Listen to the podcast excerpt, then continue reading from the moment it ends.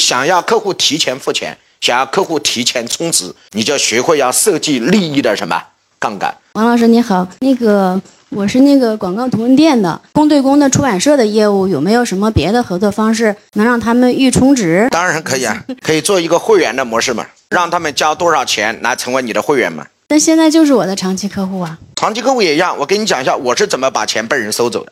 我现在还是一家地板公司的百分之三十的股份的股东，我们家每次都提前两个月打钱。它的规则非常简单，中国木业总商会，我们的规矩非常简单，提前两个月打款，进口木材的价格是四折到五折，偶尔有点波动。如果是当天交款，也就是今天拿钱今天拿货，我们的价格是六到六点五折。如果是两个月后，什么？告诉我，我先给你发货，两个月后打款，那就是七点五折到八折。通过价格来让客户先付钱。我每次一看到这个，我就贷款都要提前把钱付了。有时候我的资金也不足，我宁愿贷款。为什么？因为我贷款，我算了一下，一个月的利息，我赚到的这个差价，远远比我给的银行利息要什么？告诉我，我赚的多，所以我宁愿从银行贷款，要把钱给他。现在知道吗？